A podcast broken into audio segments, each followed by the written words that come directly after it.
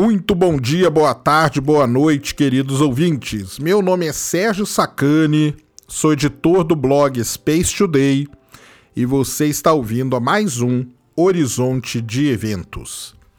Apertem os cintos e se preparem para mais uma viagem sem volta pelo fascinante mundo da astronomia. E no programa de hoje, vamos comemorar os quatro anos da primeira detecção de uma onda gravitacional na Terra. Um dia em que uma nova janela se abriu para a astronomia.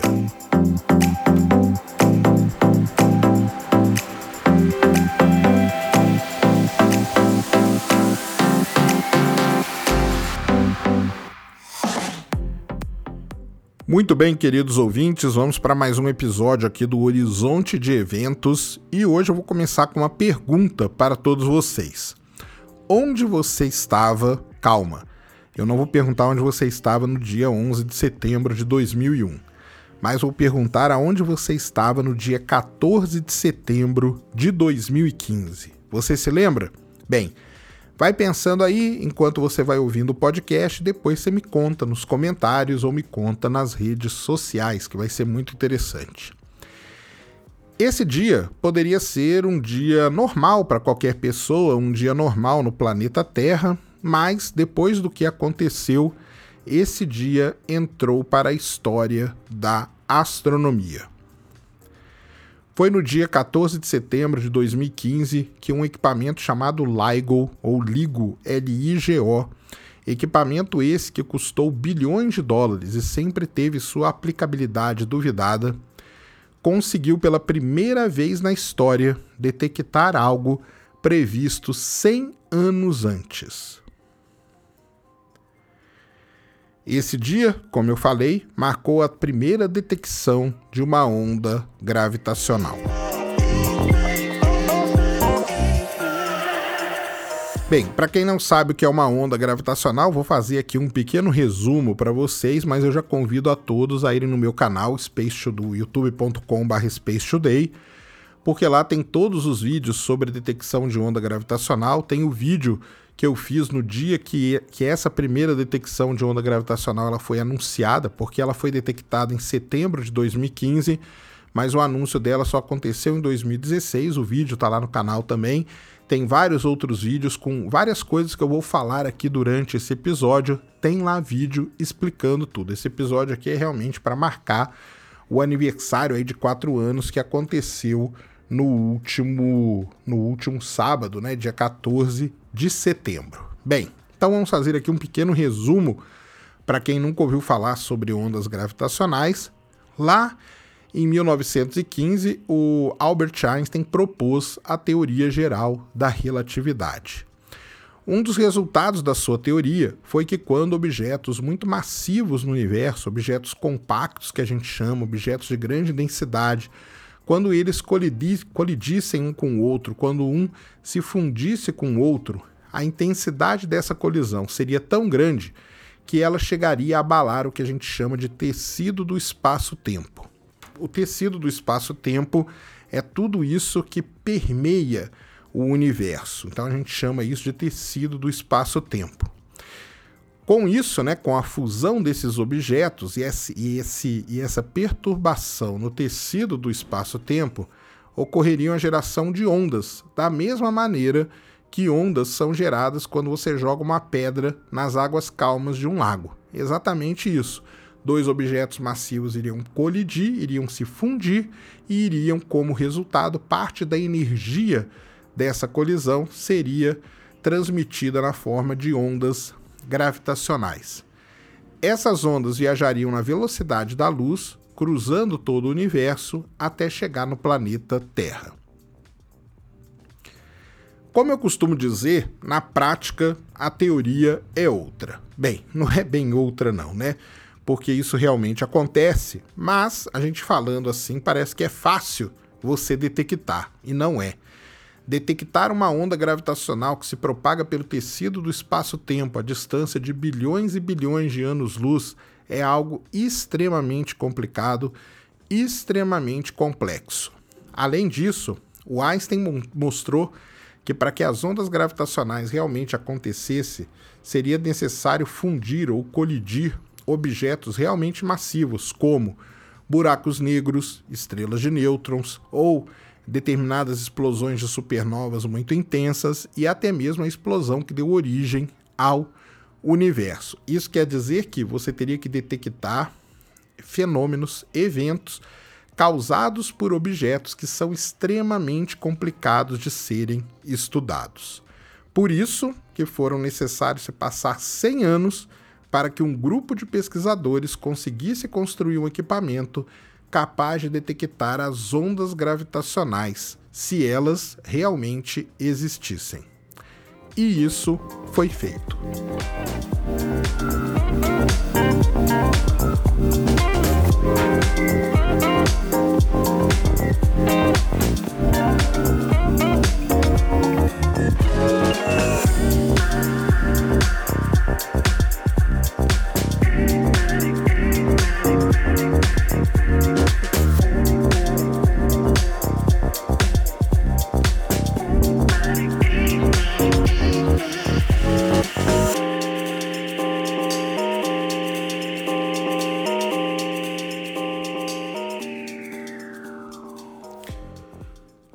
Dois equipamentos foram então construídos nos Estados Unidos, um no estado de Washington, no norte do país, outro no estado da Louisiana, mais ao sul dos Estados Unidos, e o nome, como eu já falei aqui, é LIGO, ou LIGO, sigla que significa Laser Interferometer Gravitational Wave Observatory. Na verdade, nada mais passa do que um observatório de ondas gravitacionais que funciona através de uma técnica chamada de interferometria laser. Na verdade, o observatório são dois braços gigantescos com 4, 5 quilômetros de extensão, em forma de um L, esse observatório é. Na ponta de cada braço você tem espelhos, esses espelhos ficam refletindo o laser, feixes de laser que são atirados nele de forma constante. Quando uma onda gravitacional passa pelo planeta Terra, esse laser sofre uma perturbação, esse espelho sofre uma deformação, a Terra sofre uma deformação. Então isso se aproxima e se afasta, isso muda a medição que você está fazendo com o laser, então você tem a detecção da onda gravitacional. Só lembrando que isso aqui é uma explicação muito, muito simplificada, tá? Lá no meu canal você encontra uma explicação um pouco mais completa sobre como funciona o LIGO e se você quiser, você entra no site oficial do LIGO, porque lá tem explicação técnica perfeita. Isso aqui é só para você ter uma ideia de como funciona o equipamento. Então foi exatamente isso que aconteceu no dia 14 de setembro de 2015. Uma onda gravitacional atra atravessou a Terra e o LIGO já existia, e o LIGO então conseguiu detectar a onda gravitacional. Isso foi muito importante porque mais uma vez, nós provamos que o Albert Einstein estava correto, que sua teoria geral da relatividade também estava.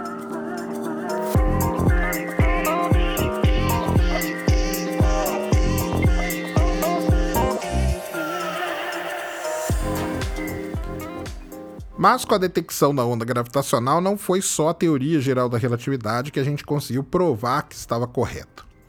Como eu falei, né, para que ocorra a geração de uma onda gravitacional, é necessária a fusão de objetos massivos. E com essa detecção, os pesquisadores puderam provar a existência dos chamados buracos negros de massa estelar. Aqui vai ser preciso a gente fazer mais um parênteses para explicar uma coisa para todo mundo. Os buracos negros, eles se apresentam no universo com diferentes massas. Talvez os que a gente conheça mais sejam os buracos negros supermassivos, aquele da foto da M87, o buraco negro que está no centro da nossa galáxia. Esses são buracos negros que têm milhões de vezes a massa do Sol. E eles são fáceis até de serem detectados, por quê? Porque ao se alimentar de matéria, parte da matéria que não cai no buraco negro fica ao seu redor, criando o que a gente chama de disco de acreção essa matéria é super acelerada, super aquecida e emite radiação, principalmente em raio-x. E esse raio-x emitido a gente consegue detectar aqui na Terra ou em observatórios espaciais e ao analisar essa radiação a gente consegue saber que ela foi emitida pelo disco de acreção de um buraco negro supermassivo. Então, basicamente é isso que a gente consegue fazer. Os supermassivos a gente consegue detectar, mas existem buracos negros de massa intermediária, que até o momento são um grande mistério, e existem os buracos negros de massa estelar, que têm ali dezenas de vezes a massa do Sol e que são os buracos negros criados pelo colapso de estrelas que tem muitas vezes a massa do Sol. Uma estrela muito grande, quando ela morre, ela entra em colapso, ela explode como uma supernova e parte do que sobrar dessa explosão colapsa novamente, formando então um buraco negro ou acontece um colapso direto e ela forma um buraco negro. Esse buraco negro de massa estelar a gente não consegue ver, ele é totalmente invisível porque ele não tem esse processo de engolir matéria e de formar esse disco de acreção. Então, quando as ondas gravitacionais foram detectadas, elas realmente provaram a existência de algo que só existia até então, teoricamente. Um dos grandes problemas da onda gravitacional é a gente saber aonde que ela aconteceu. Né? Nós não temos muito, muitos equipamentos assim, e com a falta de equipamento a gente não consegue com precisão apontar o local de onde aconteceu aquela fusão. A gente sabe que dois objetos se fundiram, mas a gente não sabe exatamente onde isso aconteceu. Por isso que a gente fala, né, que tem muita coisa ainda por vir no que diz respeito a ondas gravitacionais, e o que aconteceu lá no dia 14 de setembro de 2015 foi somente a porta de entrada aí para uma verdadeira revolução. Nesses quatro anos que se passaram, muita coisa aconteceu interessante, tá? Uma delas é que 23 desses eventos já foram detectados. Olha isso que legal. Então nós já detectamos 23 eventos de ondas gravitacionais. Além disso, um outro observatório entrou em operação na Itália, o chamado Virgo, e isso foi crucial para que a gente pudesse reduzir a incerteza na localização do evento que gera a onda gravitacional. Então a gente já tinha o LIGO, agora com o Virgo essa incerteza ainda existe, só que ela é bem menor. Uma outra coisa que aconteceu muito importante no decorrer desses quatro anos foi que os astrônomos conseguiram detectar não só fusões de buracos negros, mas também fusões de estrelas de nêutrons e até mesmo agora recentemente fusão entre estrelas de nêutrons e buracos negros. Lá em 2017, a primeira fusão de duas estrelas de nêutrons foi detectada, gerando o que a gente chama de quilonova. O mais interessante disso é que, diferente dos buracos negros, quando acontece a fusão de estrelas de nêutrons, elas podem ser detectadas, porque as estrelas de nêutrons emitem radiação. Então, existe uma coisa muito legal na onda gravitacional que é o seguinte: quando estrelas de nêutrons se fundem, nós temos a geração da onda gravitacional e do que os astrônomos chamam de contrapartida eletromagnética. Com isso, é possível apontar telescópios que atuam no espectro eletromagnético e a gente consegue detectar o ponto exatamente o objeto que gerou aquela onda gravitacional. Isso tem uma valia muito grande para os astrônomos. Esse evento de 2017, que aconteceu aí há cerca de dois anos atrás, ele é tão importante para a astronomia que até hoje ele continua sendo estudado, ele tem muitos artigos que são publicados e muito provavelmente ele continuará sendo estudado por muito tempo, tá? E nesse ano de 2019, o consórcio LIGO, LIGO e Virgo já detectou um novo tipo de onda gravitacional, que é aquela gerada pela fusão de um buraco negro e uma estrela de nêutrons, algo que é inédito até o momento. O estudo das ondas gravitacionais ele é muito importante para o nosso entendimento sobre o universo, porque embora no caso dos buracos negros a gente não veja onde que aconteceu, o que gerou, a onda gravitacional ela carrega a informação dos objetos que a geraram. Então, quando a gente estuda a onda gravitacional, analisa ali todos os detalhes, todas as características daquela onda gravitacional, a gente consegue descobrir coisas importantes, interessantes sobre os objetos. Então, os astrônomos com as ondas gravitacionais, eles conseguem entender o funcionamento dos buracos negros, provar a existência, por exemplo, das quilonovas que nós vimos, né? Quilonova também era algo que era só previsto até então. E no caso da quilonova, entender a formação de elementos pesados no universo, como ouro e platina. Ou seja, as ondas gravitacionais realmente é uma fonte, são fontes, né? Que não tem fim, é muita informação que ela pode gerar para todos nós, para que possamos entender cada vez mais e cada vez melhor o nosso universo.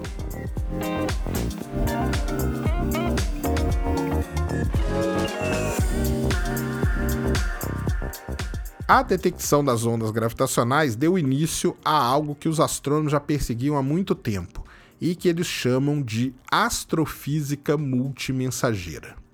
O que quer dizer astrofísica multimensageira? É mais um conceito aqui que vocês vão aprender aqui. Quando a gente estuda um objeto no universo, seja uma estrela, seja uma galáxia, seja um planeta, nós estamos estudando a radiação que esse objeto emite dentro do que a gente chama do espectro eletromagnético. Então, ele pode emitir radiação ultravioleta, infravermelha, gama, ondas de rádio, raio-x, luz visível e tudo mais. Então, a gente estuda o que a gente chama do espectro eletromagnético. Isso é muito legal e isso nos dá um certo grau de informação sobre aquele objeto. Porém, com as ondas gravitacionais, nós podemos estudar os objetos por um outro espectro. Por exemplo, a fusão das estrelas de nêutrons, elas podem ser estudadas desde a luz visível, infravermelho, raios gama, ondas de rádio, raio-x e agora com o espectro das ondas gravitacionais, porque elas também geraram ondas gravitacionais. Ou seja, a gente vai ter um entendimento muito mais completo daquele objeto, daquele fenômeno que está acontecendo no universo. Isso é muito importante para a gente poder entender o funcionamento das coisas. Então, as ondas gravitacionais, elas completam parte do que a gente chama da astrofísica multimensageira. Para que a astrofísica multimensageira fique realmente completa, precisa de, um terceira, de uma terceira perna aí, que são os neutrinos, tá? Mas isso é fato, é um, é um papo para outro episódio aqui do Horizonte de Eventos, mas só para vocês terem na cabeça, a astrofísica multimensageira ela é formada por um tripé de espectro eletromagnético, espectro gravitacional das ondas gravitacionais e tudo que os neutrinos dão de informação. Quando você juntar tudo isso, você tem as informações de forma completa. Embora né, as ondas gravitacionais aí estejam realmente começando a revolucionar a astronomia, existem grandes desafios para o futuro. Um deles é detectar as ondas gravitacionais provenientes de outros fenômenos no universo. Como eu falei para vocês, buracos negros supermassivos, supernovas, outros tipos de fusões que podem acontecer e por que não a gente tentar encontrar a onda gravitacional gerada quando o universo teve seu início com o Big Bang. Isso é possível? Possível é, para isso vão ter que trabalhar muito, né? Os astrônomos vão ter que trabalhar muito porque os detectores vão ter que ser melhorados, a sensibilidade deles vai ter que ser melhorada, vão ter que ser outros tipos de sensores, talvez. E uma coisa importante: os sensores terão que ser levados para o espaço. Já existe o projeto para isso, o projeto se chama LISA, L-I-S-A, que é colocar três satélites na órbita da Terra e esses satélites vão imitar a interferometria laser que a gente tem aqui na Terra. Só que no espaço a sensibilidade seria muito maior, muito melhor, e eles conseguiriam então detectar outros tipos de ondas gravitacionais. Bem, para quem esperou 100 anos, né, para detectar a primeira, não é nada, nada esperar aí alguns anos para que a gente possa detectar ondas gravitacionais provenientes de outros fenômenos.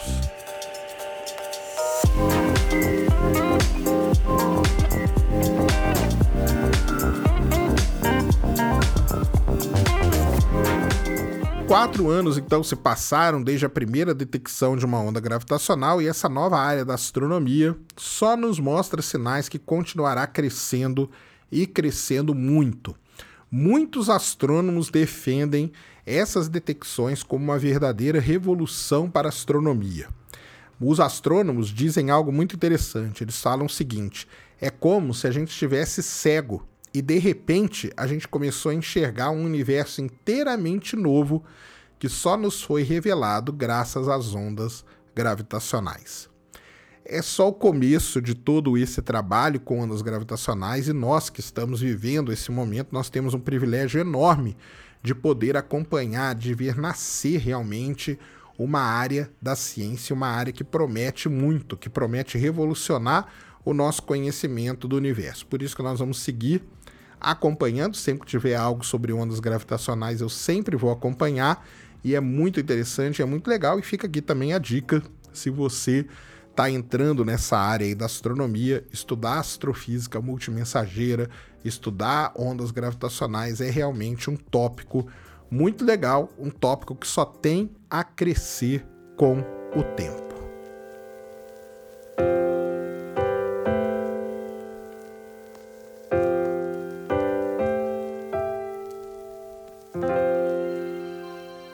Bem, então, queridos ouvintes, esse aqui foi mais um episódio do Horizonte de Eventos. Espero que vocês tenham gostado, espero de coração que tenha agregado algum conhecimento, algum valor aí na vida de vocês. E como eu falo sempre, né?